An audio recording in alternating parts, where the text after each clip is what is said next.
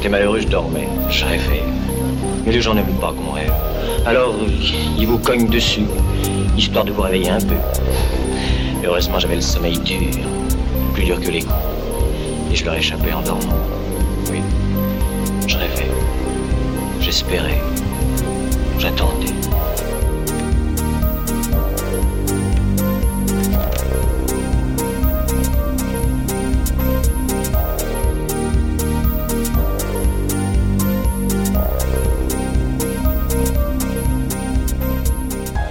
La nuit fait un pas, et nos voix, nos sons, nos rêves l'accompagnent sur Transistor. Il est 22h27. On s'est installé ce soir dans un couloir vide de Mono, le site Mono de l'École normale supérieure de Lyon, l'ENS.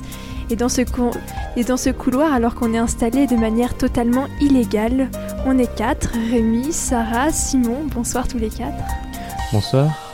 Nous croiserons jusqu'à minuit de la clarinette, des livres, des bibliothèques, de bibliothèques universitaires, des histoires, de la poésie. Nous croiserons nos voix, peut-être aussi les vôtres. Éteignez la lumière, rapprochez-vous de votre poste, les choses de l'ombre vont vivre.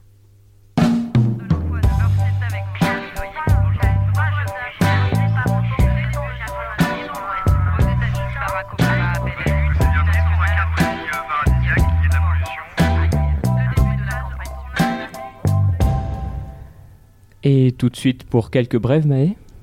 Blessé grave. Blessé grave comme autant d'explosions de souffrance, de surprise.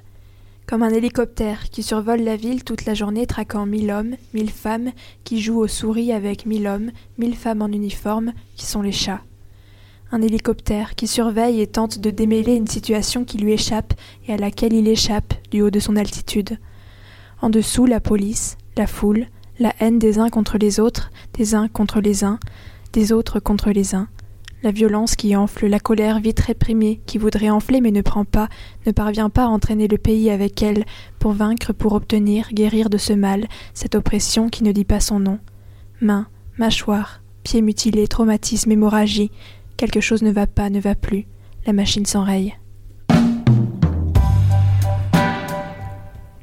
Sa chambre était restée identique, telle exactement qu'il l'avait laissée. Pas un livre n'avait été déplacé, pourtant elle lui sembla celle d'un autre. Il s'assit dans le fauteuil, écouta le bruit des voitures dans la rue, le murmure qui venait par intermittence de la cuisine. Il était tout seul dans sa chambre, sa mère priait à l'église, ses frères étaient loin, le monde entier vivait donc en se passant parfaitement de Giovanni Drogo. On entendait le son du piano, mais pourquoi ces arpèges continuaient-ils de monter sans jamais finir D'une nudité scolaire, il répétait avec un détachement résigné une vieille histoire jadis chère. Il parlait d'un soir de brouillard parmi les lumières de la ville, et de deux qui s'en allaient sous les arbres dépouillés dans l'avenue déserte, brusquement heureux, se tenant par la main comme des enfants, sans comprendre pourquoi. Ribka, petit poisson en russe, poisson aux yeux bleus qui me regarde de derrière une cage. Escort girl, prostituée de luxe, tu as préféré à ces termes journalistiques ceux plus flamboyants de chasseuse d'oligarques. Tu as voulu faire croire à ta force, à des épaules d'acier, un pouvoir que tu n'as pas ou qui ne te suffira pas.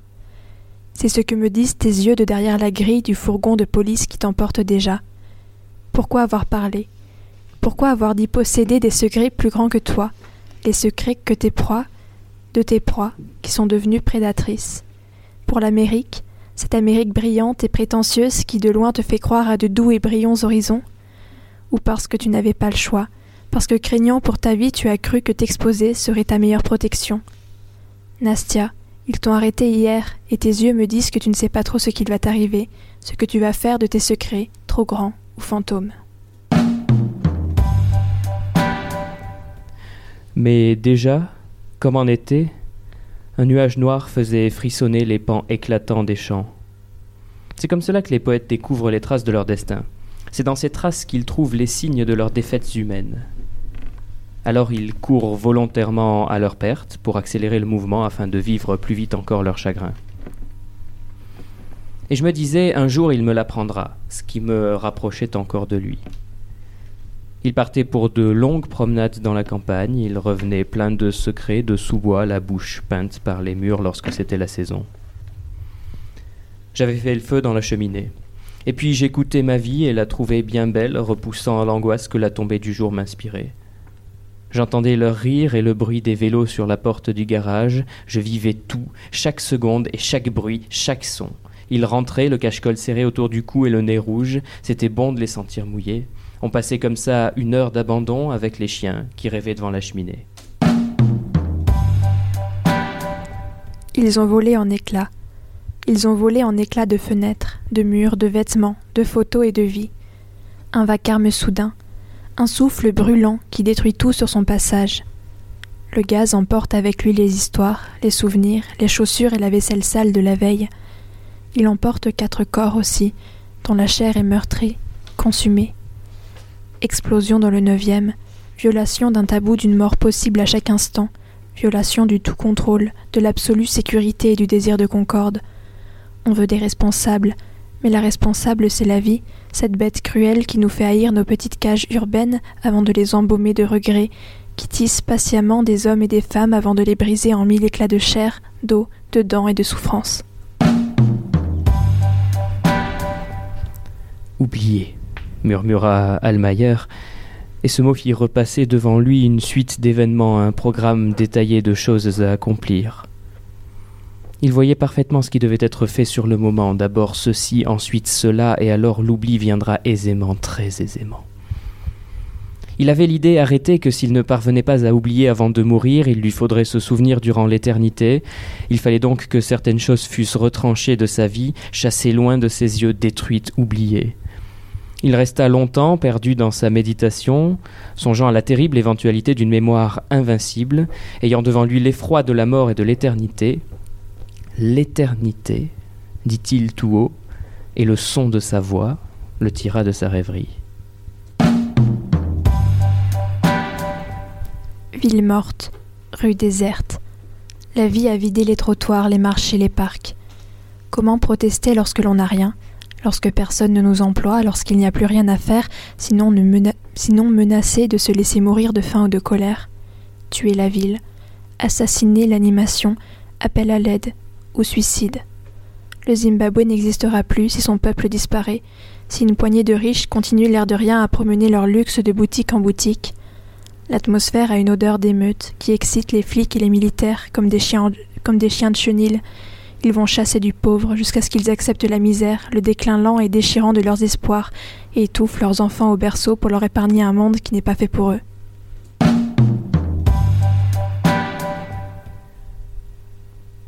Ô vers, noir compagnon sans oreilles et sans yeux, voyez venir à vous un mort, libre et joyeux, Philosophe viveur, fils de la pourriture, à travers ma ruine, allez donc sans remords. Et dites-moi s'il est encore quelque torture pour ce vieux corps sans âme et mort parmi les morts.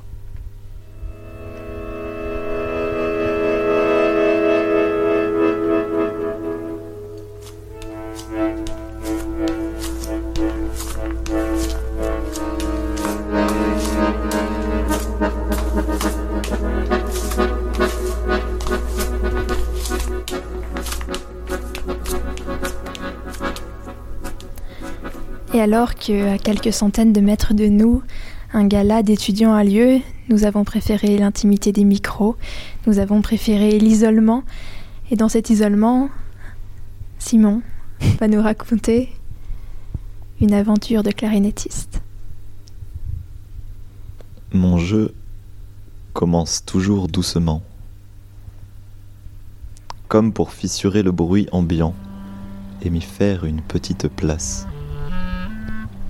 Puis, goutte à goutte, je recouvre l'espace sonore qui m'entoure. Celui-ci respire toujours à travers le passage d'un tram, d'un vélo, d'une valise. Le film de musique se troue, s'abîme alors, le rendant rugueux, unique. Une part de moi voudrait noyer l'espace sous un air plus présent, plus lourd. Ma timidité m'en empêche. Mon emplacement aussi. Il n'est ni beau ni confortable, mais il est en retrait. Je veux être écouté, mais j'ai peur d'être entendu. retenir le mélomane sans envahir les tranquillités. Je préfère choisir les parcs, être une perte de temps dans un lieu de détente. Là-bas, les tranquillités sont indépendantes. Choisir le lieu, c'est choisir les gens. Il est facile de retenir un enfant, d'accrocher son regard ou de lui faire décrocher un sourire. Ceux-là sont toujours attendrissants, mais ne sont pas les plus précieux. Je joue pour la danse de l'aveugle enchanté, pour le sourire surprenant du businessman renfermé, du vieillard fatigué ou du jeune qui retire son casque. Je joue pour cet étrange personnage qui semble confondre mes créations avec des chefs-d'œuvre millénaires. Je joue pour ses mains, tenant la tête d'un homme déprimé, qui m'a dit c'était exactement ce dont j'avais besoin. Je joue pour les autres, pour leur éloge, leurs compliments, leurs sourires. Des caresses pour mon ego qui en demande toujours plus, qui me demande d'y retourner, de toucher plus de monde, d'atteindre les inaccessibles. Je joue pour moi. Je suis un chasseur de sourires.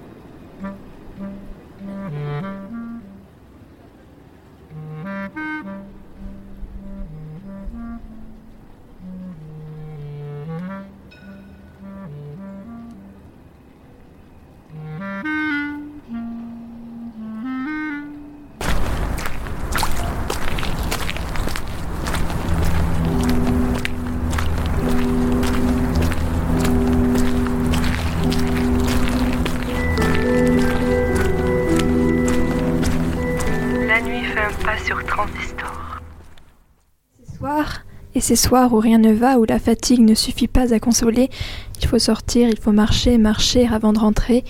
Ce soir, je marche avec vous dans un quartier.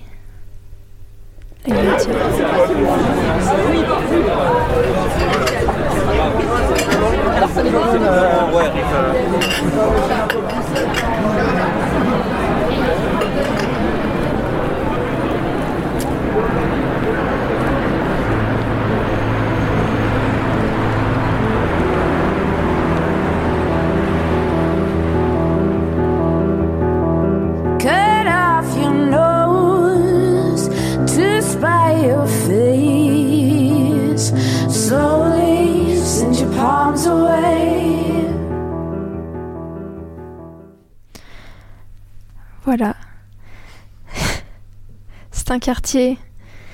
C'est un quartier vivant par endroits mort à d'autres.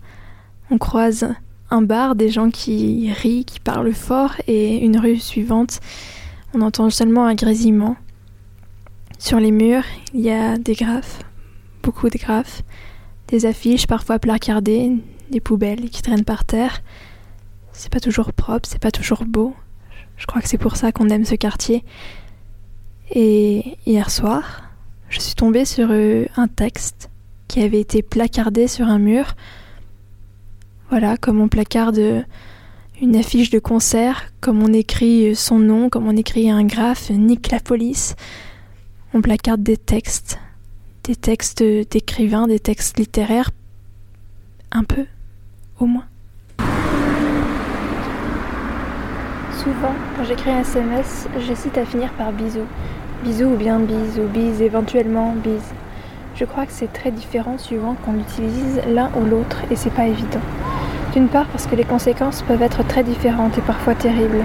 D'autre part parce que les significations possibles d'un petit bise comme d'un long je t'embrasse peuvent être très variables suivant le contexte. Et c'est déjà très complexe alors que je n'ai même pas encore abordé la question de commencer par un salut, bonjour, hello ou coucou. Qui va être directement en lien avec le bise ou le bisou de la fin, qui va le renforcer, l'altérer, le dévoyer ou lui donner une autre couleur. Peut-être même un peu tout ça à la fois, tu vois. Quand bien même, après mûre réflexion, je serai absolument sûre de la signification de mon bisou et de la couleur de mon bonjour, après avoir envoyé ce renvoi, appuyé ce renvoi, et qui me dira que l'autre en face aura la finesse d'esprit, ou plus simplement le temps, la bonne disposition, ou encore les mêmes références culturelles que moi, pour comprendre et ressentir le bise ou le coucou comme je l'entends. Personne, personne ne me le dira, et c'est l'angoisse. Alors finalement, j'ai décidé de tout faire au hasard et de voir ce qu'il m'arrive ensuite. Ouais, j'ai galéré pendant des années, mais maintenant, yalla, je m'en bats les couilles.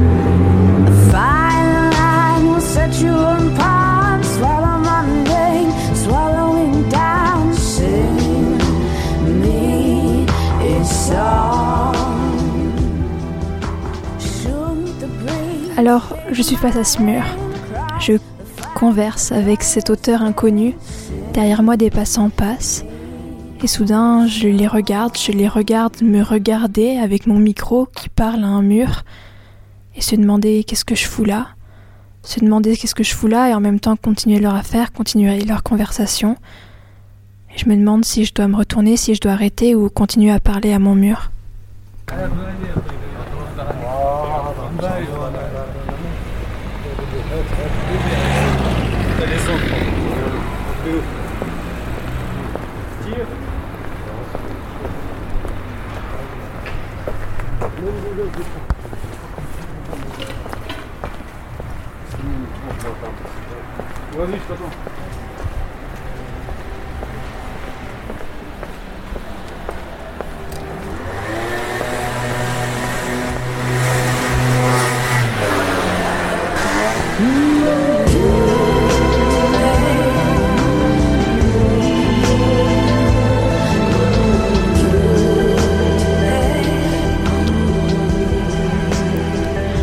J'atterris dans un parc.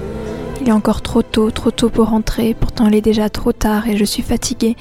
J'atterris sur un parc, j'atterris sur un banc, un parc vide. Des lampadaires qui éclairent cette ville toujours trop illuminée, trop illuminée pour moi. Au-dessus de moi, des oiseaux nocturnes. Je me demande qu'est-ce que c'est que ces oiseaux.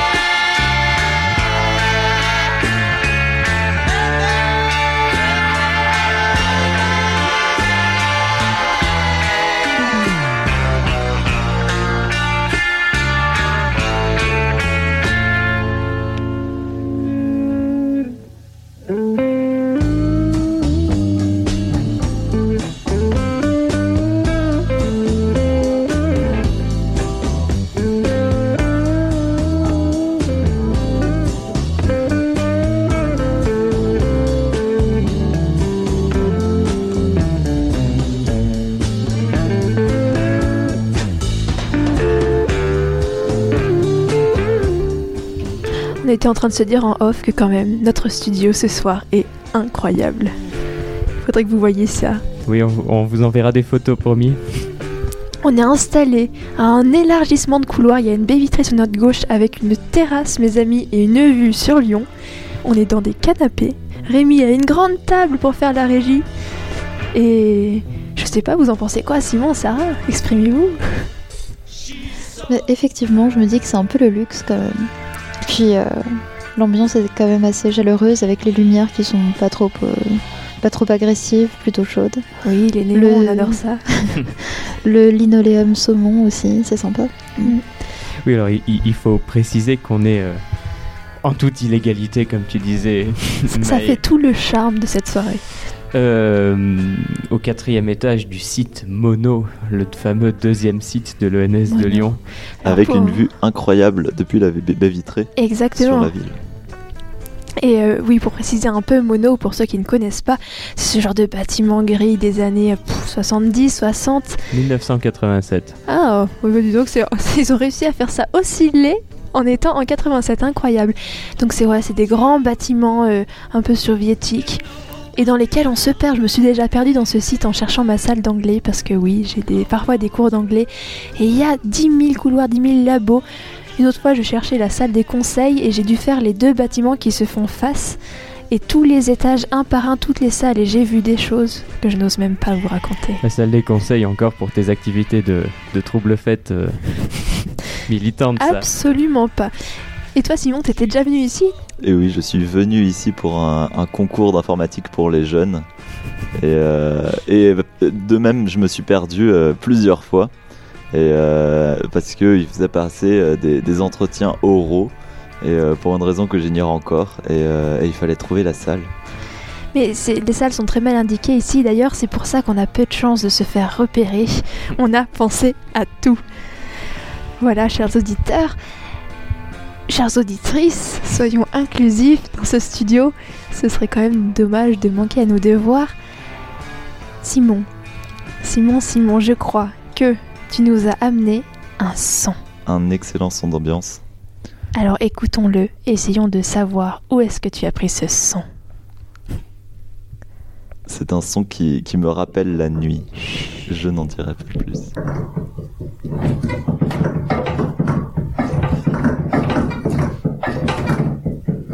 C'est génial.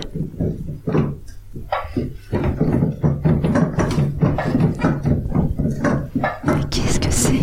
T'as une idée ça? Non, pas du tout.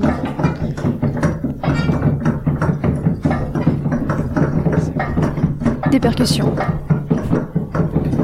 Des animaux qui font une partie de croquet? Ne ne dis pas encore. D'accord. Un peu entre les deux?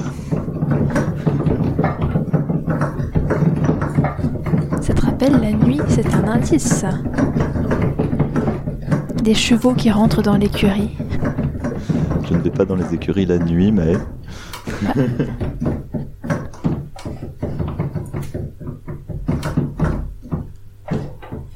On dirait un chariot qui roule sur des lattes en bois. c'est très très loin du compte. Je ne fais pas non plus ce genre d'activité la nuit. Bah, Rémi, euh, un lavomatique non, pas de lavomatique cette fois-ci. Et si on commence déjà à faire des blagues sur les émissions précédentes après un numéro Bon alors, Simon, délivre-nous de ce suspense. Qu'est-ce que c'est? Alors la nuit, lorsque je me lève et que je suis et que, que je suis pris de crise d'insomniaque, euh, voilà, Insomnie d'insomnie, euh, eh bien parfois il m'arrive de jouer au piano. Avec un casque. Exactement. Et, euh, et ce son est donc euh, le son d'un piano numérique génial. avec un casque. Et, et c'est un son que j'entendais énormément il y a deux ans, parce que j'avais un, un- un- un grand pianiste euh, en tant que coloc. Et, et vraiment, c'était une frustration de tous les jours de l'entendre jouer avec son casque, parce que la musique qu'il produisait était incroyable. Et, euh, et lorsqu'il avait son casque, je ne pouvais entendre que le rythme. Et, et je trouve ça terriblement frustrant, parce que c'est comme euh, regarder un film, mais sans l'image. Et, et c'est vraiment quelque chose de... euh, à chaque fois, je, je lui disais de- d'enlever son casque et de me faire profiter de la musique, mais bon, euh, il était souvent tard et il ne voulait pas me déranger, j'étais en train de travailler, euh, mais... Mais euh, et- et ce son de piano et uniquement de rythme, euh, c'était c'était encore pire que, que la musique elle-même. Et du coup, quand est-ce que tu t'es enregistré en train de faire ça? C'était euh, au début de cette semaine. Et, euh, et en fait, euh, bah, pour la petite histoire, je n'avais pas de casque. du coup, je ne m'entends pas non plus jouer. Donc, euh, je, je crains que la musique ne soit pas si jolie que ça en- si, on, si on écoutait la, la vraie version. Et où est-ce que tu avais posé ton micro? Alors, je l'avais posé sur la petite étagère derrière le, le piano qui, qui supporte la télé. Et, euh, et euh, je jouais, j'avoue, un peu plus fort que d'habitude pour, euh, pour être sûr qu'on puisse entendre les, les, les touches du piano. et, et du coup, pourquoi avoir choisi de t'enregistrer en train de faire ça ce lundi Et pourquoi à ce moment-là, tu t'es dit, tiens, maintenant, je vais enregistrer ça? Eh bien, euh, je me suis dit que pour un, pour un son d'ambiance d'une d'une émission de la nuit, c'était le son qui me faisait le plus penser à la nuit, puisque souvent la nuit est silencieuse, et, euh, et c'était la seule chose qui sortait du silence dans ces longues nuits euh, sans sommeil. Et en plus, c'est. Oui, on entend qu'on n'entend pas, quoi, du coup. Et on l'entend très très fort. Voilà. Et euh, c'est toute la frustration, et, et en même temps, on peut souvent voir, entendre un rythme. Et, euh, et, et quand on connaît souvent, mon colocataire en l'occurrence, il, jouait souvent les mêmes mélodies.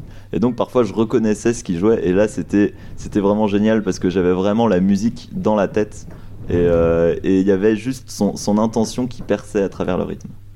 On a trouvé le son du silence.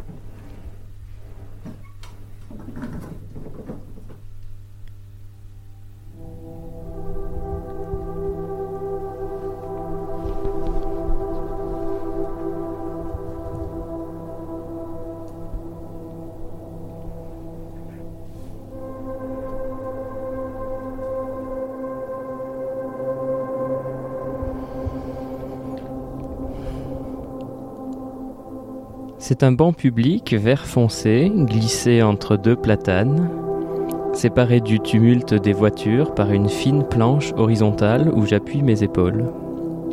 Il fait face au parapet. Quand tarit le flot des touristes espagnols passant sur le trottoir, il offre une vue imprenable sur le passé. Le passé coule très lentement, un peu sali par une agitation industrieuse qui stagne et couvre sa surface d'une pellicule de débris, d'algues et de mails en retard. Le passé n'est pas de glace, il continue à couler, irrigué par le sang chaud des possibles. Il brille des milliers de petites facettes que dessinent sur lui les rayons du soleil. Le soleil est cet astre que l'on retrouve quand on retourne dans le sud, il est éblouissant et lorsqu'on ferme les yeux, il se transforme parfois en une femme aux longs cheveux brûlants sur la passerelle Vigry.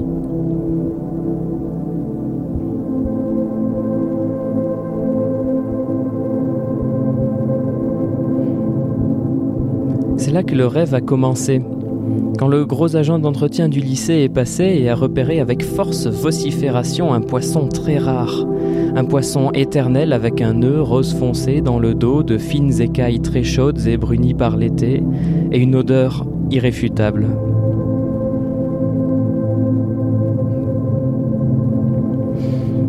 Puis le banc a pris son envol dans un grand silence calme, tendre, triste, Et comme ce faisant, il avait emporté avec lui le parapet réduit en poudre d'or, les voitures et les piétons ont commencé à tomber et à se déverser dans le cours des choses, y faisant apparaître des ondelettes circulaires brunes que je regarde maintenant depuis cette chambre pensive où je suis étendu, exactement comme je l'étais cinq ans plus tôt, à regarder au plafond les ondelettes brunes dessinées dans le bois clair.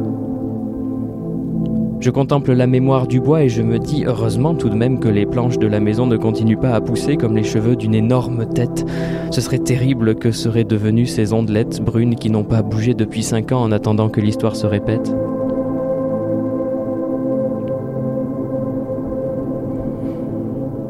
Or tout est toujours là, comme on l'avait laissé l'an dernier, je me souviens de la date, mais il ne faut pas parler en date. Bien sûr le bruit de la porte et l'odeur des murs, mais aussi la bûche à demi consumée, laissée dans la cheminée en attendant de rallumer le feu, et les canapés juchés sur leur cale, cette fois-ci on ne les descendra pas. Assis sur ce banc public vert, j'observe tout cela et soudain c'est très drôle, j'éclate de rire enfantin, je me dis c'était enfantin, une année, une girafe, peu importe, et solo un trucco. Le banc est devenu chaud et doux, comme une caresse. Je suis resté longtemps encore et puis il a fallu prendre le train, qui est le visage moderne de l'habitude.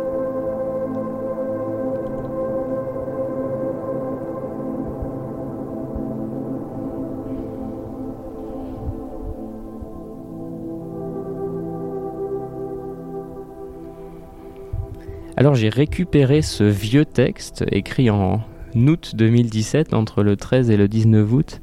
Euh, parce que euh, je voulais vous demander si par hasard vous n'auriez pas, toutes et tous autour de ce plateau, euh, une, une, histoire à raconter, quelque chose à rapporter, quoi que ce soit autour d'un banc public, parce que c'est quand même un objet extraordinaire que ces endroits qui sont faits pour qu'on y patiente, pour qu'on s'y arrête, et, ces espèces de micro-endroits qui, portent tant de pauses virtuellement en eux.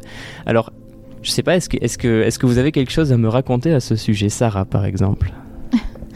Eh bien, bah, dépend, euh, comme, euh, comme nous tous ici, je pense, j'en ai connu beaucoup, et il y en a beaucoup qui m'ont connu. Et euh, oui, depuis les bancs de l'école à Georges, Georges Leban. Mais il y en a un en particulier que, j'aime énormément. Enfin, deux très exactement. Je, les ai rencontrés dans un parc. Alors le premier, c'était avec, euh, avec trois autres amis, je sortais d'un oral, et puis on s'est assis sur un banc, et il y en a une qui s'est pris une crotte de pigeon sur la tête. C'était incroyable comme moment. Le banc, heureusement, n'a pas été souillé par la crotte de pigeon. Et l'autre, c'était avec l'une de ses amies, et c'était justement la nuit dans un parc, euh, le parc euh, qu'il y a au, Batignolles. Je ne sais pas si vous voyez le, square de, Barbara. On s'était assises là le matin et on regardait les, espèces d'oiseaux qu'il y a. Enfin, il y a plein, plein, plein d'oiseaux. C'est assez drôle. Et on s'était dit, ah, mais ce serait tellement chouette de pouvoir revenir ici un soir euh, quand c'est fermé et qu'il n'y a plus personne pour aller embêter les oiseaux. Et ben justement, le soir, on y retournait. Les grilles étaient fermées, c'était l'été. Il faisait complètement nuit et c'était magnifique. Bon, c'était Paris, bien sûr, donc il y a plein de voitures et tout ça. Et puis le coin n'est pas des plus jolis. Mais sinon, c'était, ne serait-ce que pour le moment, en fait, c'était incroyable. Et on s'est rassis sur le même banc le matin. Euh, on a mis Barbara, évidemment, parce que, bon, dans le square de Barbara, il faut mettre Barbara. Et il y avait tous les canards qui dormaient, euh, toutes les oies dont on s'était moqué aussi le matin, qui, qui étaient paisibles là, on avait inventé des histoires avec euh, la reine d'Angleterre, l'armada. Mais là, plus de reine d'Angleterre, plus d'armada. Juste deux pauvres filles sur un banc la nuit qui se sont enfuies dès qu'elles ont entendu la sécurité euh, venir. Peut-être euh, viendra-t-elle d'ailleurs jusqu'ici à un moment. On, verra. Simon? Oui, il y a enfin un banc dans ma rue. Depuis longtemps, je me tenais debout, je marchais, j'avançais inconfortablement. Qu'il est doux de s'asseoir, au pire, je, restais, resterai pas longtemps. Lorsque je saurai où aller, je me lèverai. Et j'irai même peut-être plus vite. Depuis, depuis combien de temps suis-je assis? Je n'ai même pas de livre. J'aperçois un ami passer sur le trottoir d'en face. Nous ne sommes pas si proches, mais j'aime bien passer le temps avec lui. Je ne suis pas allé le voir. Me lever du banc, traverser la rue, me demanderait un effort bien grand, pour peut-être ne rien faire d'autre que le saluer. Depuis combien de temps ne l'avais-je pas vu? Nous passions tant de temps ensemble pendant une époque. Je vois un bus partir. C'était le dernier. Tout s'écroule. Nombre de choix sont pareils à ce banc. Par confort, par peur du risque, je refuse de quitter mon confort acceptable, à cause d'un effort à faire pour changer. Mon banc trop moyennement confortable m'empêche de vivre. Je me reconnais bien là. Euh, la vie est un banc Voilà, exactement. Et, et les dont choix il faudrait sont partir. les choix sont toujours identiques à s'asseoir ou se lever. C'est profond ce qu'on est capable de, de dire euh, un vendredi soir à- à 23h02 sur Transistor. Maë, il arrive que tu t'assoies ou que tu te lèves? Oui, et chez moi, les bancs sont nocturnes, évidemment. Je me souviens particulièrement euh, d'un banc dans un parc pour enfants parce que j'avais envie d'être tranquille. Du coup, je voulais pas m'asseoir sur un banc dans la rue parce que quand je m'assois sur un banc dans la rue en pleine nuit, il y a toujours des uluberlus pour venir m'embêter. Du coup, je suis entrée dans ce parc qui était resté miraculeusement ouvert. Je me suis mis sur le banc le plus à l'ombre possible pour être le plus isolé de la rue. Ça, c'est mon grand fantasme en ville. Je vous raconte un peu ma vie, mais de trouver des endroits où je vois les gens sans qu'ils me voient et vraiment trouver un endroit où je peux être caché, mais euh, dans l'espace public. Bref. J'ai trouvé ce banc qui était pas mal du tout euh, pour euh, ce que je cherchais. Et j'étais toute seule, enfin j'étais avec mon micro. Du coup, est-ce que je suis vraiment toute seule? Quand je suis avec mon micro, je lui parlais. En fait, je chuchotais dans mon micro, j'avais un vague projet d'errance dans la tête. Donc je chuchotais des paroles sans queue ni tête à la bonnette fluffy de mon micro. Et, euh, et voilà, ça n'a pas manqué. Je voulais être tranquille, je voulais que ce soit silencieux pour, euh, pour avoir ma conversation très profonde avec ma bonnette. Mais euh, trois jeunes sont arrivés avec, avec des pierres. Et en parlant très fort, très très fort. Et ils sont venus s'installer sur le banc en face de moi, à deux mètres de moi. Et je me suis dit, c'est pas possible, dans tout Lyon, il a fallu qu'ils choisissent ce banc-là. C'est comme quand on est sur la plage, dans une plage isolée, bon ça m'arrive assez rarement, mais voilà, une plage, il n'y a personne. Vous posez votre serviette, vous vous dites, ah, il fait chaud, il fait beau, il y a le soleil brûlant, la plage, un peu la plage à la Camus, vous savez, dans l'étranger. Et, et quelqu'un arrive et met sa serviette à un mètre de vous comme s'il pouvait pas être tout seul, euh, comme s'il supportait pas la solitude. Bref, ces jeunes, ils ont fait exactement ça. Il faisait nuit, ils étaient pourtant trois, et ils se sont dit, parmi tous les bancs de la ville, parmi tous les bancs de ce parc-là, on va choisir celui-ci. Et donc, euh, ils m'ont délogé. Peut-être qu'il voulait espionner la ville sans être vu. J'en doute. Un autre banc auquel je pense d'ailleurs, c'est euh, tout en bas du, du tout petit village auquel j'habite. Il y a la route qui part vers la un peu plus grande ville. Euh, et au bord de cette route, il y a un tout petit banc en bois très joli, peint en blanc proprement, qui, euh, qui semble être là pour regarder passer on ne sait pas du tout quoi. Peut-être les quelques voitures qui passent dans la journée. Je crois que j'ai jamais vu personne assis dessus. Et, euh, et c'est assez marrant parce que la première fois que j'ai vu ce banc, on était en vacances dans la région avec mes parents alors qu'on n'habitait pas encore là. Et on était venus pour euh, justement parce que la région nous intéressait. Et c'est un endroit où on a dû s'arrêter parce qu'on a reçu une très mauvaise nouvelle par téléphone et, et- et donc je voyais mes parents euh, au téléphone sur le banc. Et, euh, et, et- et en fait, euh, bah, des années après, euh, on, finit par, on a fini par atterrir dans la maison qui est juste à côté. Et donc il y a toujours ce banc solitaire qui reste là en attendant que quelqu'un d'autre s'arrête pour des nouvelles peut-être meilleures. Ça me fait penser à un autre banc, en fait, maintenant. On va peut-être lancer une émission. L'émission des bancs. On l'appellera l'émission des poissons. Merci Maë pour le jeu de mots. Bon bref, ça me fait penser au banc de, de mon abribus quand j'étais au collège et lycée.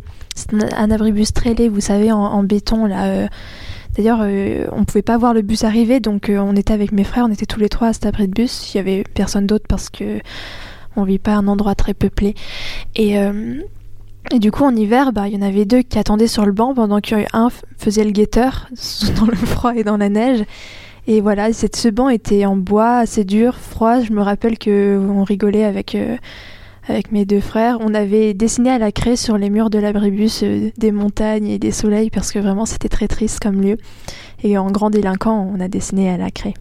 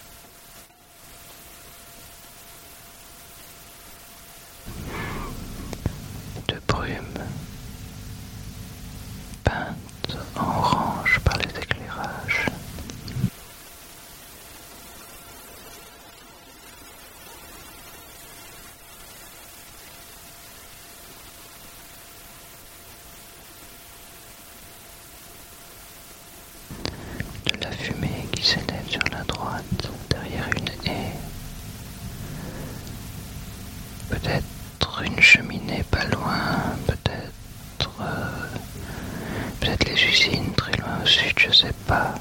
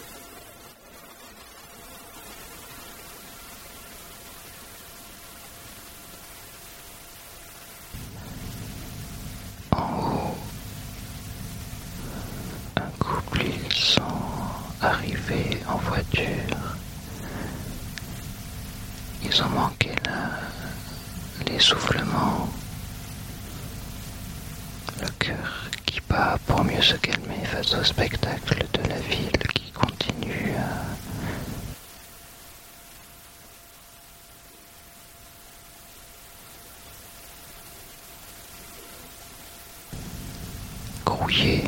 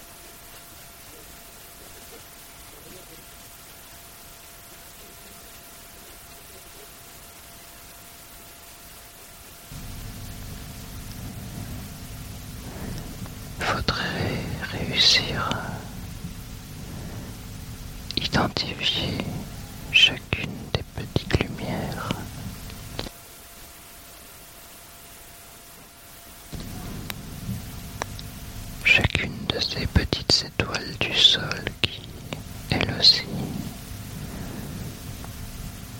voit peut-être aussi graviter d'autres mondes tout entiers, identiques ou différents du nôtre.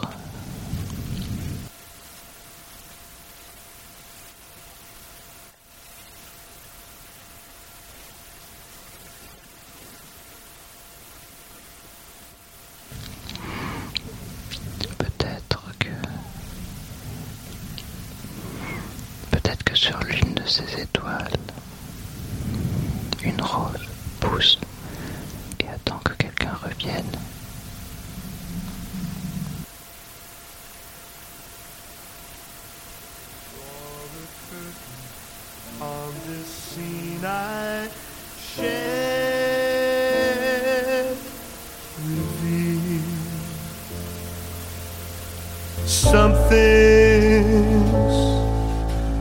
too personal too intimate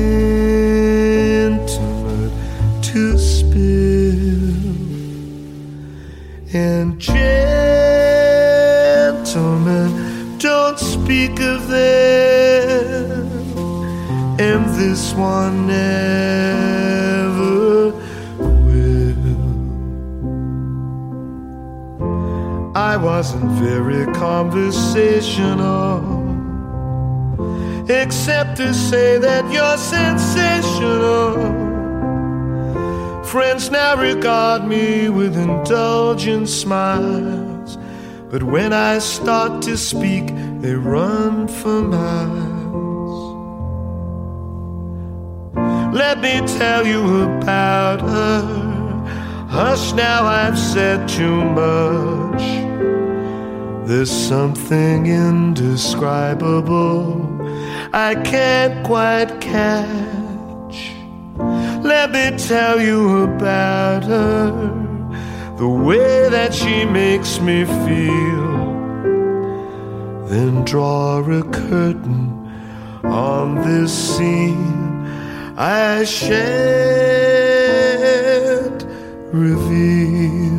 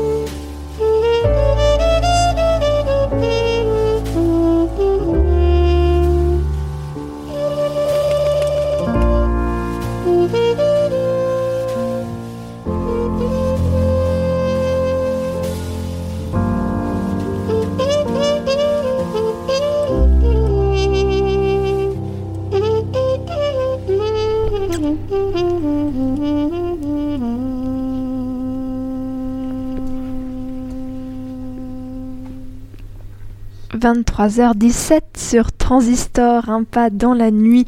On a laissé la dernière note se jouer pour parler. On est à Mono et je crois qu'il faut qu'on profite d'être à Mono pour faire les fous. Parce que c'est quand même rigolo d'être là, non?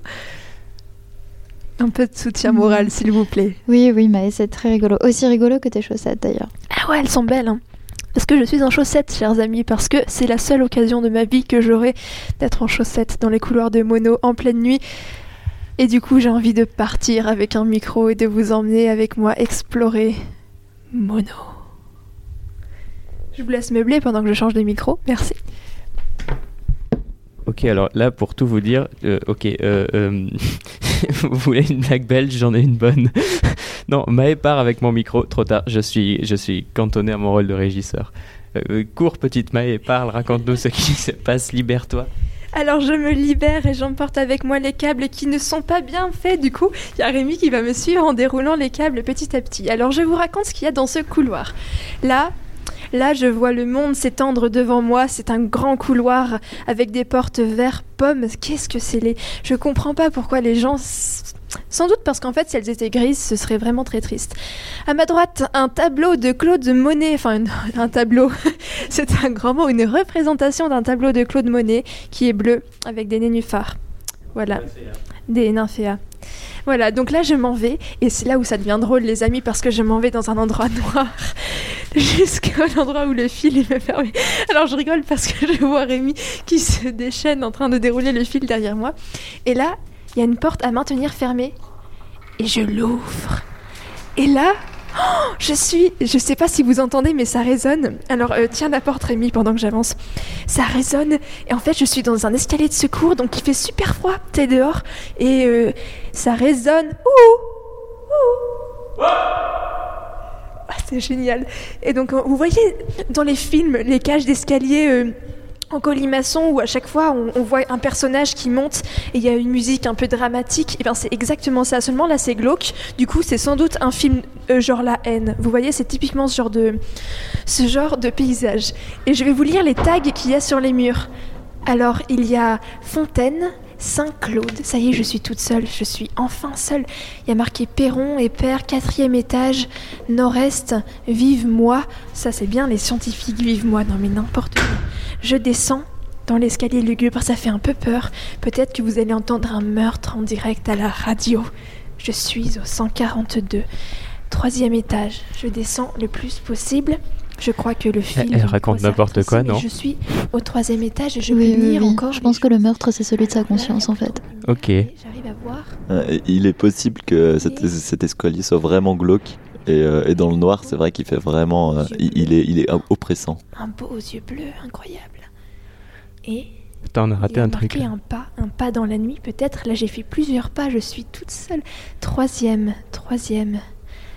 Ce sont des tags à la craie, comme moi et mes frères nous faisions dans notre arrêt de bus. Ditch, Grégory. Putain, cette émission est vachement trop bien construite. Il y a un dessin. Il y a des échos. D'une sorte de, de monstre. Et d'ailleurs, je commence à avoir peur, moi, dans mon couloir. Ça résonne, il n'y a pas de lumière. Les murs sont gris. L'escalier en colimaçon, toujours où le méchant va arriver. Et une petite lunette. un- une, une lunette, qu'est-ce que je raconte? Une fenêtre, vous savez, comme les. Les fenêtres dans les, dans les églises, les. Les meurtrières, voilà, c'est ça que je voulais dire, pas dans les églises, les châteaux, avec des grilles. Et je vois la place Mono, un arbre, Place de l'école pour les place vrais. Mono vide, une fontaine qui Une ne nous entend jamais, pas, elle et au pas le loin, casque. et au loin, ça c'est magnifique, une, une cheminée d'usine et un long nuage de fumée qui s'étend dans le ciel, le ciel nocturne. Et voilà, je commence à avoir froid, je remonte, il faut que je renroule le fil petit à petit. Il s'est bloqué dans les escaliers. Et je reviens, il y a des toiles d'araignée, j'ai dû salir mes belles chaussettes. Et je reviens et je vais rouvrir la porte si j'y arrive. à Bon, alors du coup, la suite du programme, là, on va avoir un patchwork. Et là, j'arrive. Ah tiens, il y a Maë qui revient. Alors du coup, ça va être un Ah. documentaire avec des vrais gens et, et- et pas d'élucubration. Comment ça Et puis ensuite, ça sera à toi, Sarah, euh, de nous faire une chronique dite pouti pouti. C'est ça. Puis on se quittera sur un peu de littérature et de musique. Coucou Maë, tu es revenue? Oui, je suis revenue. C'était bien? Bah oui, j'avais froid aux pieds.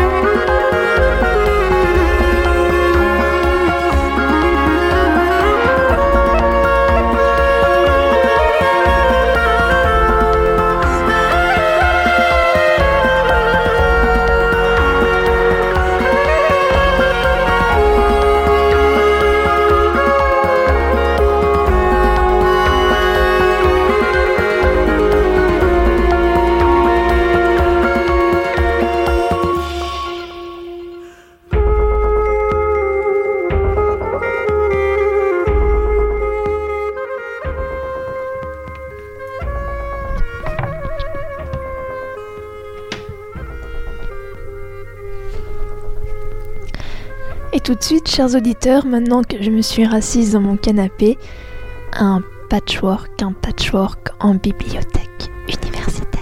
Chut.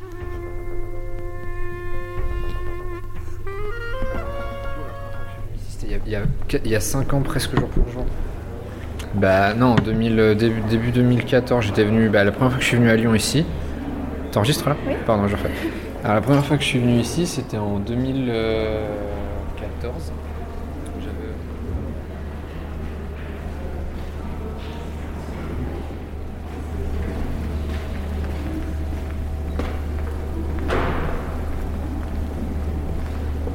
Quasiment tous les jours. Ouais. Ouais. J'y reste même jusqu'à tard le soir. Eh, parce que je prépare l'agrégation.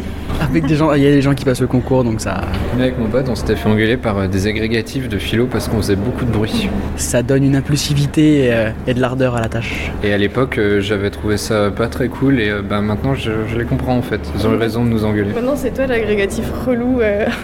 Oui.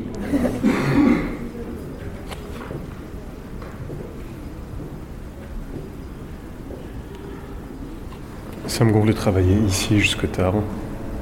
Après la fermeture de 19h et la réouverture euh, pour les membres particuliers euh, à 19h30. Moi j'ajoute que j'ai, je dois avoir ma petite réputation maintenant dans la salle concours. Euh, Puisqu'en fait, euh, même si je suis pas toujours là, bah en fait si, parce que j'ai un tas de- d'affaires que je laisse souvent, vu que je, en fait vu que je ne travaille jamais chez moi, la bibliothèque est mon bureau en fait, et en particulier depuis un an et demi où j'en fais beaucoup. Et du coup, il y a un tas d'affaires. Alors, euh, c'est varié. hein. Il y a des livres, il y a des polycopiers, il y a du papier, il y a des stylos. Euh, des fois, il y a du chocolat. euh, il y a, pas mal de trucs. Et depuis un an et demi, euh, ce tas euh, donc euh, est à moi. Alors, il y a une légende l'an dernier. Il y a quelqu'un qui a posé un t-shirt et une brosse à dents sur ce tas, et tout le monde a cru que c'était à moi et que je me brossais les dents en BU. Je, je profite, de, vu que j'ai la parole, je profite pour dire que c'est totalement faux. Euh, par contre, tout le reste, c'est vrai. Par contre, c'était à moi. Genre le, chocolat, euh, les stylos, euh, tout ça, c'était à moi.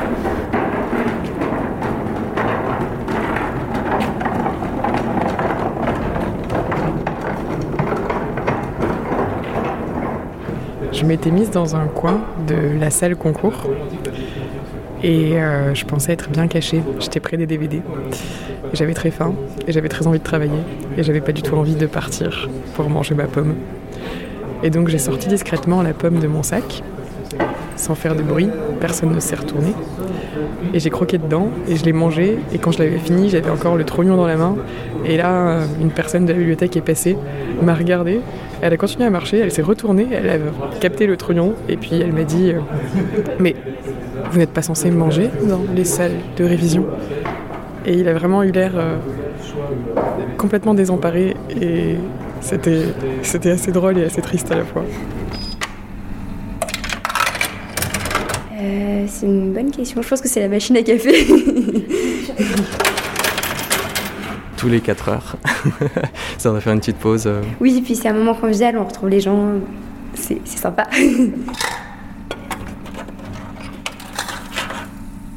et de discuter avec, euh, avec ses camarades, voir où ils en sont, comment ça va.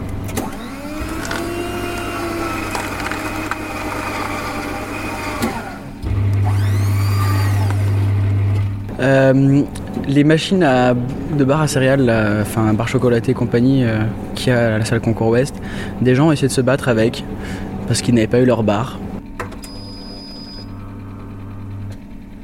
On essaye de parler de d'abord de tout, sauf de ce qu'on est en train de faire.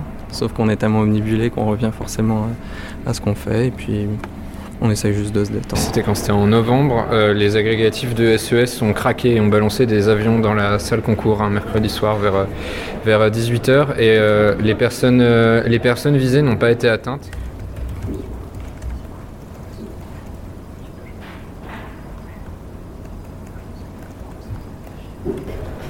Qui faisait les meilleurs avions du coup? Je dirais pas. C'est pas à moi de le dire. C'était toi? Je pense.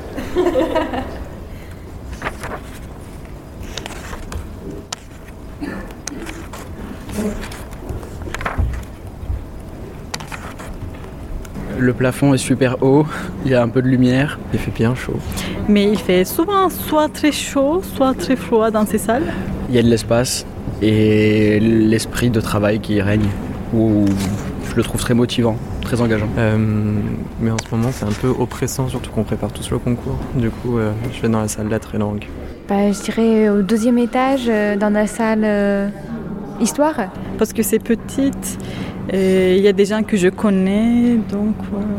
J'ai deux préférences, les petites tables en général et j'aime bien avoir la grande baie vitrée dans mon dos. Il y a beaucoup de lumière naturelle, c'est pour ça que j'aime bien parce qu'il y a du soleil, enfin je peux voir un peu le, ouais, le ciel. Euh, oui, la troisième rangée en partant de là-bas. Euh, la chaise tout à droite quand on est dans cette direction. Bah sur le ciel parce qu'il y a des, comment vous appelez ça, des fenêtres, euh, oui, des verrières et les autres fenêtres, elles donnent sur... euh, bah, en fait je ne sais pas, parce que je regarde plutôt euh, les verrières. Genre être euh, voilà, dos à la baie vitrée, voilà, c'est tout. Alors voilà. C'est pas très pratique parce qu'il y a les reflets qui qui se mettent sur l'ordi, l'écran de l'ordi et tout, mais je sais pas, comme ça je vois toute la salle, c'est ouvert, ça, je sais pas. Non, d'abord, j'avais essayé d'aller dans la salle, je crois, du patrimoine où il y a tous les vieux livres parce que je trouvais ça très joli. Bonjour. C'est pour seulement travailler Non, c'est juste pour regarder. Et on s'est fait jeter, mais alors magistralement, parce qu'on nous a dit que bon, on travaillait pas sur ce genre de fond et que du coup on n'avait pas à aller dans cette salle. Alors, par contre, c'est une salle euh, euh, patrimoniale, donc euh, il faut laisser vos affaires à l'entrée. D'accord. Euh, si vous voulez, euh, vous regardez un peu les ouvrages. Et euh, c'est- ce sont des ouvrages euh, rares et anciens, et c'est. Oui, oui.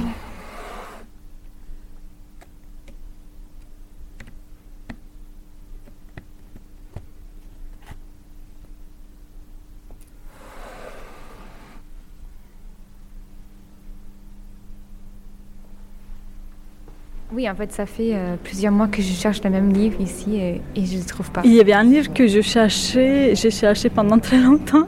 Il est... je l'ai pas trouvé. Parce qu'en fait, les, les livres sur le Moyen Âge euh, anglais, enfin les, les auteurs de Moyen Âge euh, anglais, je sais pas, mais ils ont disparu depuis quelques mois.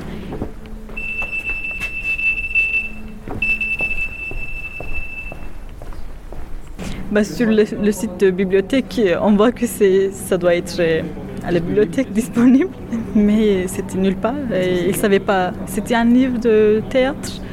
J'ai oublié c'était quoi. C'est marqué sur les, étagères que c'est voilà, les, rayons euh, auteurs euh, médiévaux anglais, sauf qu'il y a y a que Shakespeare en fait, qui n'est pas médiéval. Et du coup, euh, il y a des, je sais pas où il se trouve, mais Vous avez jusqu'au 16 février.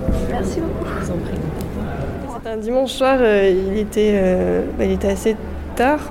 Enfin, il faisait, il faisait vraiment, vraiment nuit, il devait être 20h un, un dimanche. Et euh, je sais plus, j'ai dû profiter d'une pause pour me prendre un thé à la machine à café et d'un seul coup, je vois un chat surgir des toilettes.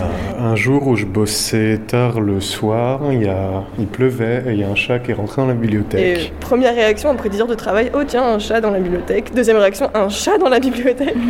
Et j'essayais de le virer pendant une heure et à chaque fois que je l'attrapais, je le mettais dehors et je, enfin, je le mettais ici parce que genre j'avais essayé de le mettre dehors et les gens m'ont dit mais il va avoir froid dehors et c'était vrai donc je l'ai juste laissé là. Mais à chaque fois que quelqu'un passait, il se faufilait là-dedans.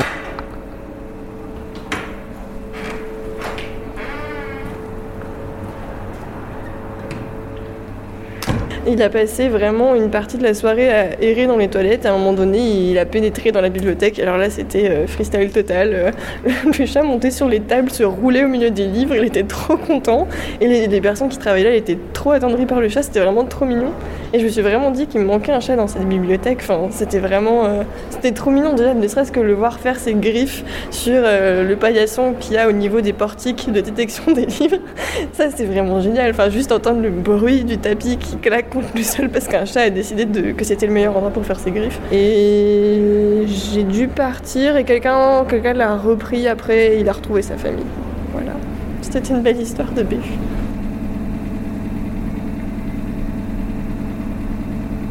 Oui, j'ai déjà fait rencontrer, rentrer des gens illégalement dans la salle concours après l'heure. Et je me rappelle que la fois où j'ai compris comment rester très tard le soir, c'est-à-dire avoir accès à la salle concours, c'est vraiment un, nouvel, euh, un nouveau truc qui s'est ouvert. Non, mais alors si mes souvenirs sont bons, c'est juste qu'on était euh, une petite poignée de personnes en BU, alors et quasiment euh, exclusivement des agrégatifs qui préparaient euh, bah, les oraux.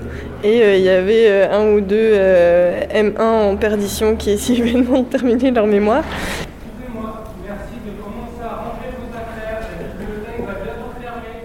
Et la sécurité est quand même venue pour nous virer et une armada d'agrégatifs en colère a décidé de rester.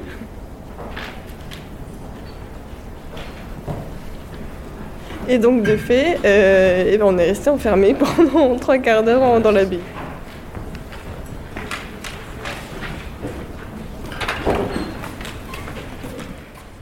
En journée, je dirais que la salle concours Est est plutôt euh, surpeuplée, bien chaude, euh, comme une sorte de petit terrier.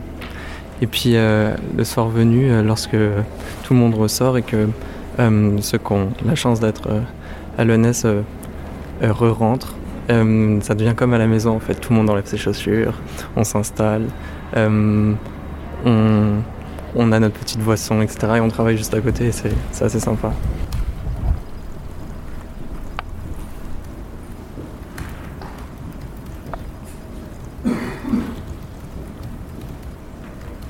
C'est beaucoup plus silencieux. Et puis c'est c'est plus intime parce que les gens qui restent, enfin, j'allais dire, c'est surtout des agrégatifs qu'on se retrouve entre nous. Euh, on aimant, il y a deux ans, la bibliothèque était ouverte jusqu'à 3 heures du matin. Et j'habitais dans, la, j'habitais dans la résidence de l'école, donc je restais parfois jusqu'à 3 heures du matin, et, voilà, avec très peu de gens. C'est vraiment détendu et c'est hyper. euh, on peut vraiment se concentrer sur ce qu'on fait, il n'y a pas un bruit, euh, il n'y a pas ce, ce va-et-vient permanent euh, des gens qui sortent. Euh, la plupart des spots qui se mettent à trembler de manière assez euh, bizarre. Euh, surtout le soir, enfin moi à chaque fois j'ai des spots qui tremblent, voir la lumière qui tremble, je me pose toujours la question de savoir si c'est mes yeux qui partent en live parce que j'ai trop travaillé ou si c'est vraiment la lumière, j'ai l'impression que c'est la lumière. il n'y avait pas son. Il n'y avait plus de lumière, il n'y avait pas son. Et euh, quelquefois, je, je me suis rendu compte que j'étais la dernière personne. Donc ça faisait un peu peur d'être seule à la bibliothèque.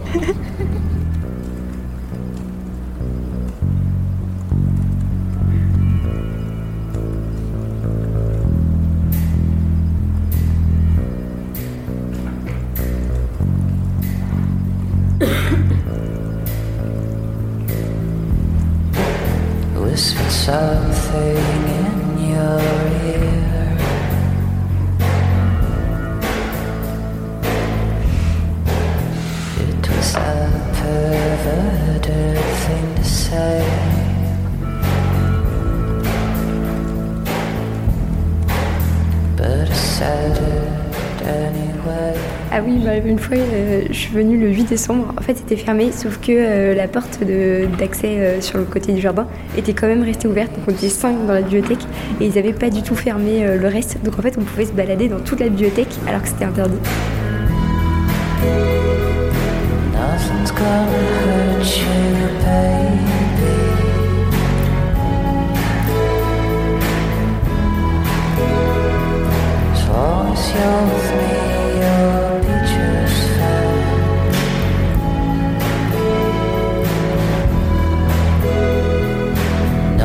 go.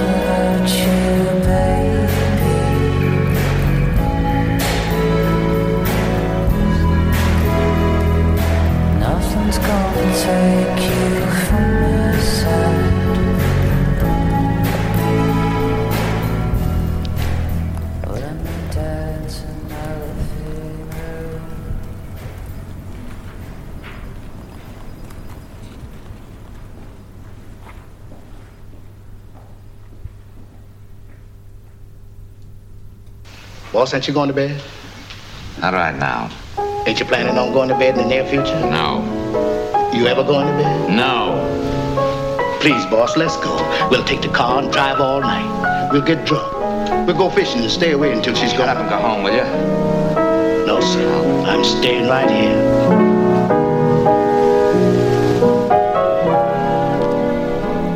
23h38 sur Transistor, sans transition, À cette heure, vous dansez peut-être avec votre partenaire et une coupe de champagne, à moins que vous ne regardiez, l'œil vide, votre mégot et votre cœur se consumer. Oui, vous êtes seul ce soir. Ce soir de gala à l'école où tous sont si élégants, mais pas vous. Si amoureux, mais pas vous. Si habiles et rieurs, mais pas vous. Alors bienvenue sur la chronique, sur la chronique Pouti Pouti. Ici, les conseils et suggestions ne pleuvent pas. Si vous vous sentez beaucoup trop seul, rejoignez le club des esselés anonymes. Nous, on se régale des histoires comme les vôtres, des histoires de gens seuls, de gens déprimés, de gens qui furent si seuls et déprimés et qui en ont eu tellement marre qu'ils ont décidé d'envoyer un objet souvenir au musée des relations brisées de Zagreb ou de Los Angeles. Et ce soir, nous vous conterons trois petites histoires sur l'un de ces objets emblématiques, d'un cœur malheureux, d'une amitié déchue, d'un déchirement humain trop humain.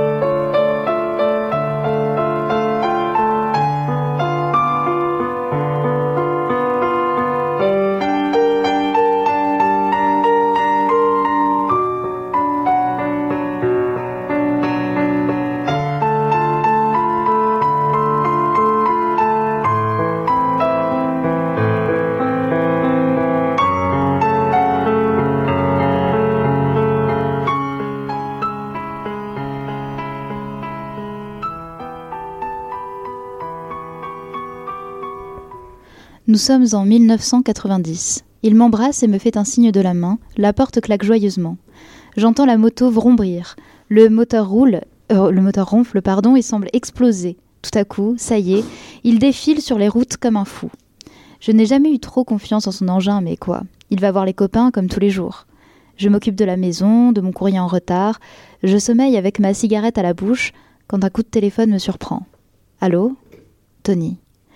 Hé, tout va bien, vous passez à la maison après le boulot, c'est ça? Non.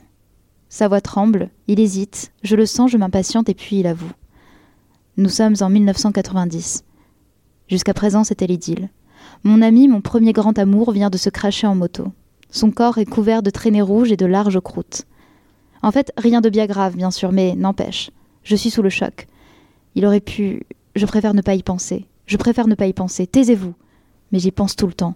J'ai peur de le perdre, mon amour. J'ai peur de te perdre, mon chéri. Alors, quand elle est tombée, j'ai gardé l'une de tes croûtes. J'avais en tête l'idée un peu folle, que j'assumais à peine, que si jamais on pourrait te cloner. J'étudiais la, biologie à l'époque. Finalement, c'est ma hantise de le perdre qui nous a brouillés, séparés. Paradoxe. Ma peur fut la cause précise de ce que je craignais le plus. Eh bien, j'ai gardé cette croûte jusqu'à ce jour, donc je précise en 1993, soit 27 ans. J'étais entre-temps devenu biologiste. Cela dit, le désir de cloner mon partenaire n'est plus d'actualité. Mais mes hantises, elles, me serrent encore la gorge. J'aime ta couleur café, tes cheveux café, ta gorge café. J'aime quand pour moi tu danses, alors j'entends murmurer tous tes bracelets, jolis bracelets tes pieds, ils se balancent. Couleur, café, je café. Il aimait boire son café si fort que son goût dominait tout ce qu'on aurait pu vouloir y mettre. Elle a dit Le goût est si fort qu'on pourrait mettre n'importe quoi dedans, il ne le saurait jamais. Un silence avait précédé les instructions sur la préparation du café, un silence les a suivies. Je ne lui ai pas dit je ne veux pas lui faire du café, je ne lui ferai jamais du café, je n'ai pas besoin de savoir comment faire du café pour cet homme. Aucun homme ne boira jamais de café de mes mains de cette façon. Je ne l'ai pas dit. C'était un extrait de Jamaica Kincaid, l'autobiographie de ma mère. Combien d'histoires se sont nouées, engluées, brisées autour d'une tasse de café? Elle se lève le matin et hume l'odeur d'un grain fraîchement moulu en résonance avec le rasoir électrique. Il l'invite pour la première fois à un café, ses mains sont moites et la sueur perle délicatement sous ses aisselles, il bégait. Ou bien ils se lèvent tous les deux devant tout le monde, renversent la table avec colère et se promettent de ne plus jamais se revoir. Ou alors, elle lui jette sa tasse dessus, et son arcade sourcilière se brise et elle saigne, et voilà, il faudra finir cette rupture aux urgences. D'ordinaire, il est vrai qu'on préfère remuer sa cuillère dans le liquide noir, peut-être pour ne pas s'oublier dans le regard d'en face, celui d'une amie, d'un père, d'une sœur, d'un amant ou d'une âme sœur fantôme. Le café, couleur café, couleur amour ou désamour. Ce fut l'amertume du café et non la langue de son amant que retint cette Parisienne dans sa bouche. C'était il y a plus de vingt ans. Voici son histoire. Il a longtemps aimé le café que je lui faisais avec la machine espresso qu'il m'avait donnée. Il m'a longtemps aimé. Et un jour, il n'a plus aimé le café que je lui faisais avec la machine espresso qu'il m'avait donnée. Et un jour, il ne m'a plus aimé et m'a quitté. Alors j'ai pris la machine espresso qu'il m'avait donnée, qui faisait le café qu'il aimait, et je l'ai déposée au sous-sol pour ne plus avoir à la regarder. Mais à chaque fois que je descendais au sous-sol, elle y était. Donc en fait, finalement, c'était peut-être plus facile de l'empacter dans ses bagages ou dans un colis et de la laisser à Zagreb, dans le musée des relations brisées.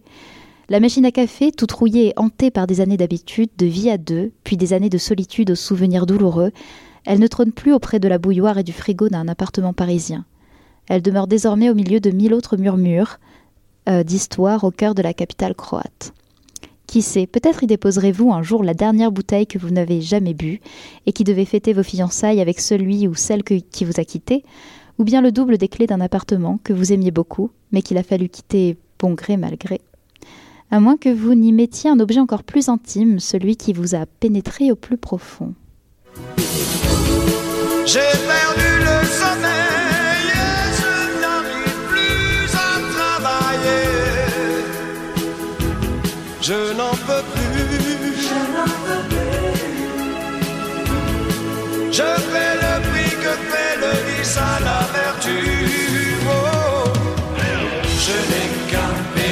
Celui de ton corps. Je n'ai qu'un péché, ton triangle d'or. Je découvre en toi toutes les audaces.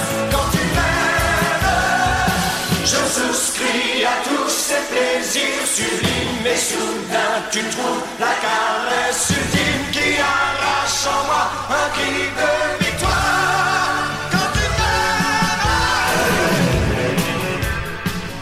Alors, sans transition, l'histoire. C'est aux alentours de mon 27e anniversaire que mon copain me l'a offert. C'est sans doute parce qu'on était d'accord pour ne pas coucher ensemble avant le mariage. Quatre ans plus tard, nous nous marions. Et c'est pour divorcer quelques années après. Nous n'étions guère épanouis niveau sexe, même si nous avions eu un magnifique enfant. Ça m'a pris du temps pour réaliser à quel point le bon sexe était essentiel. Alors une petite devinette, que peut bien être cet objet souvenir? Euh, bah, Je vais vous donner trois indices. Donc euh, c'est noir comme un noir, oblong comme le jet des pompiers, dressé comme un phallus. Est-ce que vous avez deviné ce que c'était au studio? Non, je suis jeune et innocente. Ah, J'ai bien une petite idée, mais elle est déplacée. Moi, j'ai jamais d'idées. Les idées sont un concept beaucoup trop compliqué pour moi. D'accord. Alors, euh, je vais vous dire ce que c'est. C'est très joli, Un très haricot jouissif. Presque. C'est efficace et peu encombrant. C'est le godemiché noir. Pratique quand votre futur n'a pas encore le droit de toucher à votre triangle d'or. Et voilà, c'était la chronique Pouti Pouti. Donc, nous vous souhaitons une bonne nuit sur Transistor.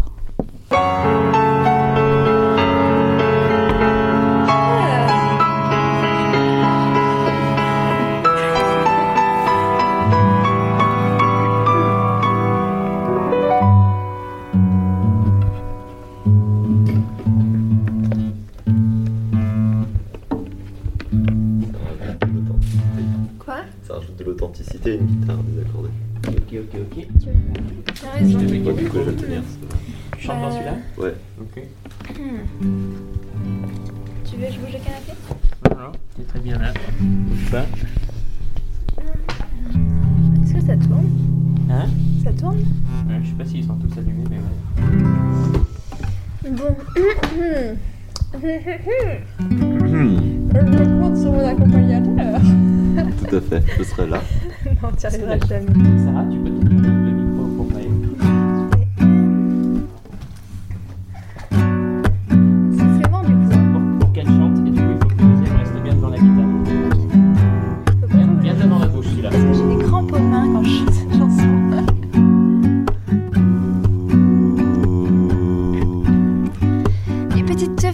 Tu bois de l'- Ouais, je recommence. Et petite fille, tu bois de l'eau et tu es saoul. Là où tu te noies, tu as beau avoir pied, tu coules au port. Au port. Et petite folle, c'est pas la brasse, c'est le crawl.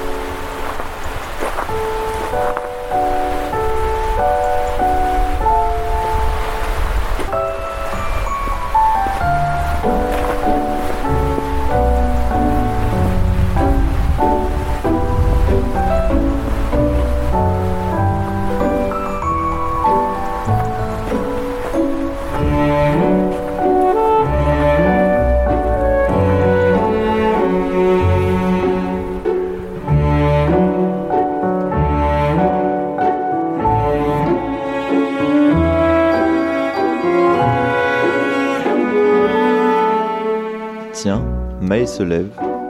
Où vas-tu, Maë? Maë Maë tire les câbles, ouvre la porte et sort dehors. C'est étrange. Debout sur la table, debout sur la table en bois à regarder la magnifique vue de Lyon. Je suis seule. Il est l'heure d'être seule. J'ai laissé les trois autres dans le couloir et me suis perchée sur la terrasse, trop lumineuse. En face de moi, la ville. Immense et laide. Premier moment de la journée où je souffle, où je prends un petit peu de temps. Vous m'accompagnez, mais au fond, il n'y a que moi. Ça me donne envie de me taire.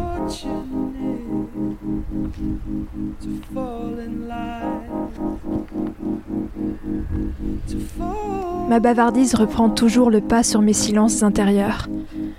Voilà que je m'imagine retournant à pied vers la tour lointaine et lumineuse qui m'indique la direction de mon appartement. Voilà que je pense à mon visage d'enfant qui contemplait les nuages à travers le Vélux de ma chambre et qui se demandait rêveusement ce que serait ma vie. La voilà ma vie, perchée sur une terrasse, bientôt minuit, perdue dans mes mots et mes pensées. Des nuages blancs s'échappent de ma bouche lorsque je parle.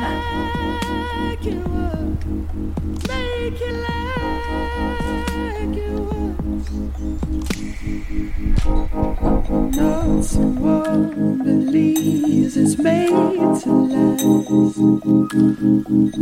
But in that time, how you made me think, I thought it was. I felt the floors something tortured alone. I was a lonely mess, I know.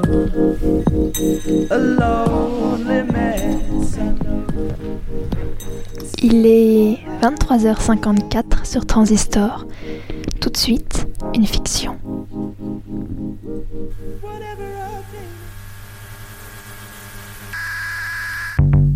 Avancez jusqu'au bout du couloir oblong. Les mains caressent le relief du tunnel, les doigts s'attardent sur les aspérités rocheuses ferreuses, les ongles griffent légèrement quelques porosités visqueuses. Mousse saumâtre et sang giclé, ancien, se mêle dans une odeur ferrugineuse. Au loin peut-être, le fanéfer dans son œuf son écrin blanc argent mat céleste miraculeux. Avancez jusqu'au bout, toucher à une récompense à laquelle on n'ose plus vraiment croire. Mais il faut pourtant s'y accrocher, justifier en soi pour soi par soi les accros des ongles sur les rainures douteuses, la peau à l'étroit qui dérape sur les bulbes algues on ne, veut pas savoir, croissant sous les semelles, au-dessus, sur chaque flanc du boyau, partout, partout autour. Air lourd et vicié, mais passe un courant dégluti par la fraîcheur des vieilles fougères. Pourquoi? Herbacées résistant à l'affront des ans et des hommes, auront survécu à l'ère nucléaire, à l'ère délétère, et narquoiseront encore le semblant de grands singes pseudo-sapiens Faber Fleurus. Exorde, exode, perdre l'air, étouffement, saugrenu, quoi? Ce mot pas très correct, mais le cerveau s'embrume. Allons, avancer jusqu'au bout, se traîner dans la fange des crimes s'il le faut, dans la boue ancestrale qui empeste le boyau, et croire encore si possible, et même si impossible au miracle, à l'œuf. L'esprit se prête aux images. Comment sera-t-il exactement? La database du codex esquissait un ovale perpuréen du type O360, dont l'éclat est insupportable aux rétines humaines. Oh, le tissu étoffe, opaque, imperméable, résistante, à tout ne filtrant aucun jour, oublié. Mais l'avancée est si longue, déjà beaucoup trop marché, traîné, glissé pour envisager sérieusement un retour en arrière. De toute façon, boyau étroit, air irrespirable qui commence à manquer, sans doute chute progressive de l'oxygène à mesure que l'on atteint le cœur de la matrice ovulaire. Humain instant, lèche avec dégoût le bout du doigt encrassé. Oui, gravité de la marche due à la présence de plus en plus dense d'amphétamines à l'état gazeux, sulfate sulfure R, carbonate de sodium sur les parois goûteuses, bientôt hélium et anhydrite tubulaire. Ce sera insupportable. Ne pas songer à sa propre carcasse déjà en décomposition qui empoisonnera bientôt l'air. Les eaux exposées et exposant aux acides vicieux, les futurs explorateurs cupides, avides, curieux. C'est aussi à cause de la déesse science découverte toujours en savoir, voire davantage, engranger les souvenirs, mais aussi les promesses d'avenir. Les plics, plics, lui donnent le vertige. Déjà, déjà bientôt la fin. Mais non, pousser jusqu'au bout du tunnel, ne pas s'écrouler dans ce boyant sans fin, et quel dommage d'avoir oublié le tissu protecteur. Signe de mort inévitable, sauf si le codex se trompe. Peu de chance, tant pis. La quête n'aboutira qu'à son apothéose. Mais c'était certain, non? Su au moment de l'engagement dans ce couloir infect, n'avait pas programmé son retour.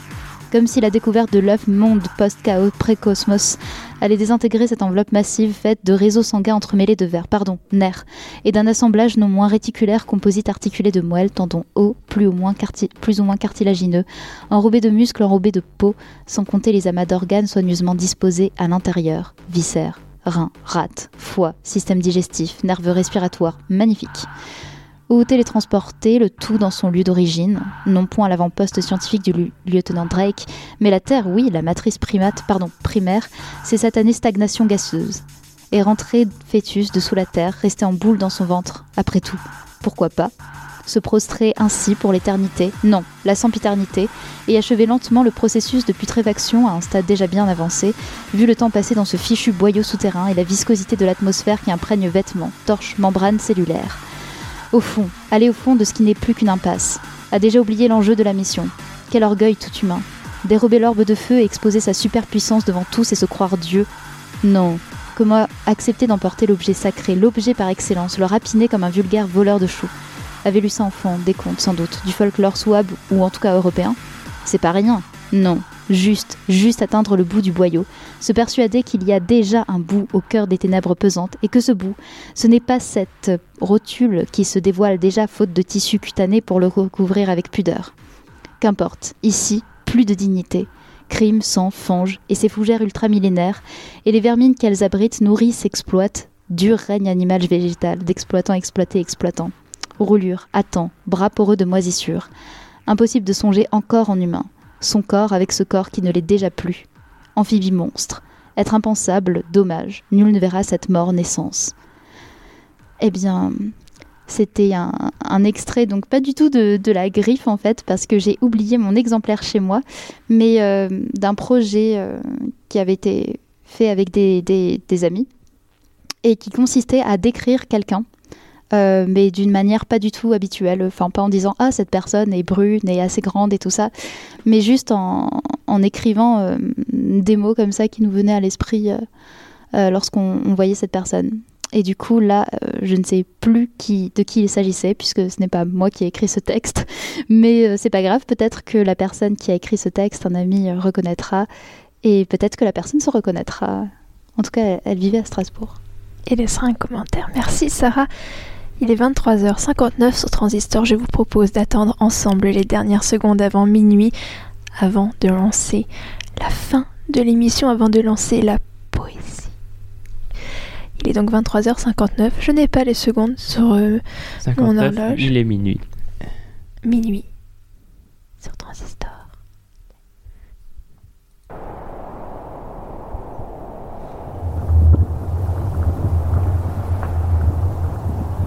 Paysage polaire. Un monde mort, immense écume de la mer, gouffre d'ombres stériles et de lueurs spectrales, jets de pics convulsifs étirés en spirale qui vont éperdument dans le brouillard amer. Un ciel rugueux roulant par blocs, un âpre enfer où passent à plein vol les clameurs sépulcrales, les rires, les sanglots, les cris aigus, les râles qu'un vent sinistre arrache à son clairon de fer. Sur les hauts caps branlants, rongés des flots voraces, se roidissent les dieux brumeux des vieilles races, congelés dans leurs rêves et leur lividité,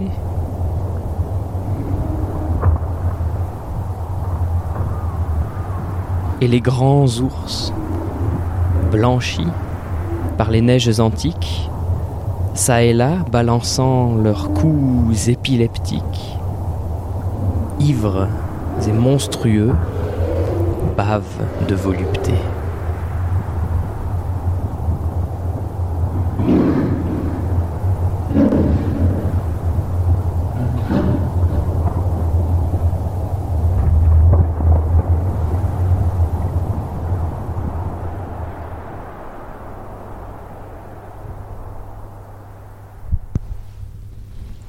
C'était un poème de Lecomte de Lille, paysage polaire dans les poèmes barbares.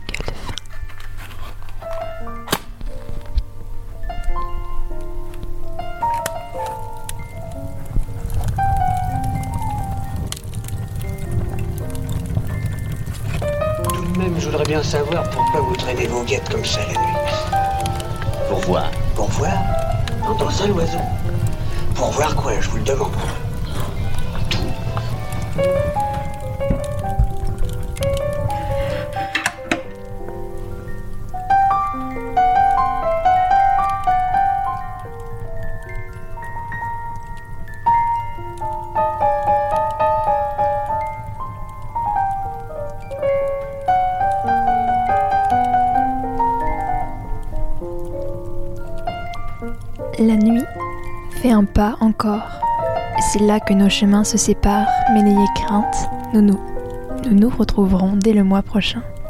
Vous cheminiez ce soir avec Simon, Rémi, Sarah et Maë. Tout à l'heure, tout écouté. Maintenant, nul bruit n'ose éclore. Tout s'enfuit, se cache, se tait. Nous vous souhaitons une bonne nuit.